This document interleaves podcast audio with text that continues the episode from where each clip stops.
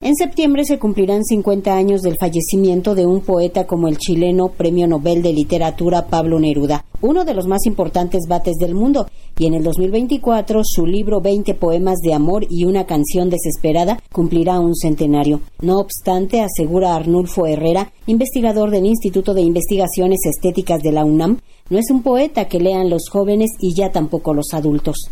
Esa devoción por Neruda que nosotros sentíamos y algunos seguimos sintiendo, se perdió. Hoy en día nadie se acuerda, inclusive el libro que es hermosísimo, 20 poemas de amor, va a cumplir 100 años el año que entra de haberse publicado y ya a los muchachos no les interesa. A mí me parece extrañísimo porque a mí me sigue pareciendo la poesía más extraordinaria. Y este sí modernista un poco, un poco, no sé, anticuada quizás para muchos, pero no es verdad. Desde su momento fue innovadora pese a que tenía versos tradicionales, ¿no?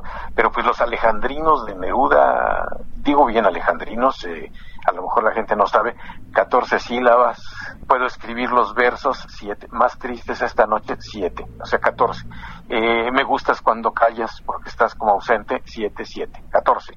Los alejandrinos son de 14 sílabas, entonces eran perfectos y nos venían tan bien, nos gustaban. Y hoy los muchachos no solamente no se enteran de lo que es un alejandrino, sino además no lo leen. Y me parece extrañísimo. Y luego los adultos, eh, pues los grandes, eh, los que ahorita andan en los 40, 50 años, no sé por qué ya tampoco lo frecuentan. Solo los viejos estamos en, en, Neruda todavía. Bueno, no completamente en Neruda, pero estamos en eso. Entonces sí, sí es un fenómeno raro el hecho de que se haya venido borrando Neruda en el panorama.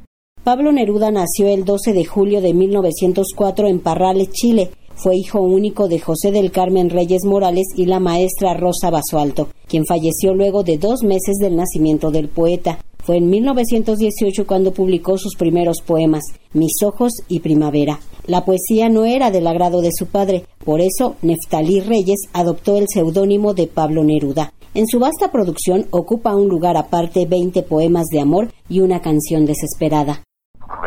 20 poemas, evidentemente. Hay otros libros importantes. El canto general, por supuesto, es impresionante. Las ovas elementales, extravagario. Las uvas y el viento, quizás no tanto las uvas y el viento, porque él hace una oda a Stalin. Esos momentos, Stalin, pues es importante. Eh, a muchos se les ha olvidado quién es Stalin.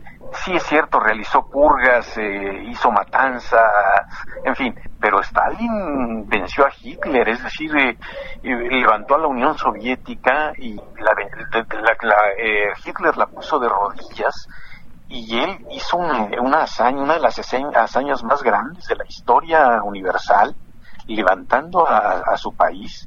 En este año volvió a tomar relevancia la muerte de Pablo Neruda. Un informe realizado por expertos internacionales reveló que el poeta chileno no habría fallecido de cáncer sino por envenenamiento. Para Arnulfo Herrera, en todo el siglo XX no existió un poeta tan seguido como Pablo Neruda, por eso llama a redescubrirlo. Neruda cambia de camino en un momento dado y cambia toda la poesía. El mismo Octavio Paz, que pues es difícil para Paz reconocer un fenómeno así, pues lo tuvo que reconocer en algún momento porque no hubo en todo el siglo XX un poeta al que se le siguiera como se le siguió a Neruda. Entonces la obra de él es pues por supuesto inigualable y digo, no lo digo yo, lo han dicho muchísimos críticos importantes, por eso hay que seguirlo leyendo, hay que verlo, hay que volver a él, pero con una actitud ya, digamos, distinta, ya no con la adoración que la teníamos nosotros. Y de todas maneras, con esa, con esa actitud crítica, seguramente se verá al gran poeta que sí, que sí es. Pablo Neruda falleció el 23 de septiembre de 1973 para Radio Educación, Verónica Romero.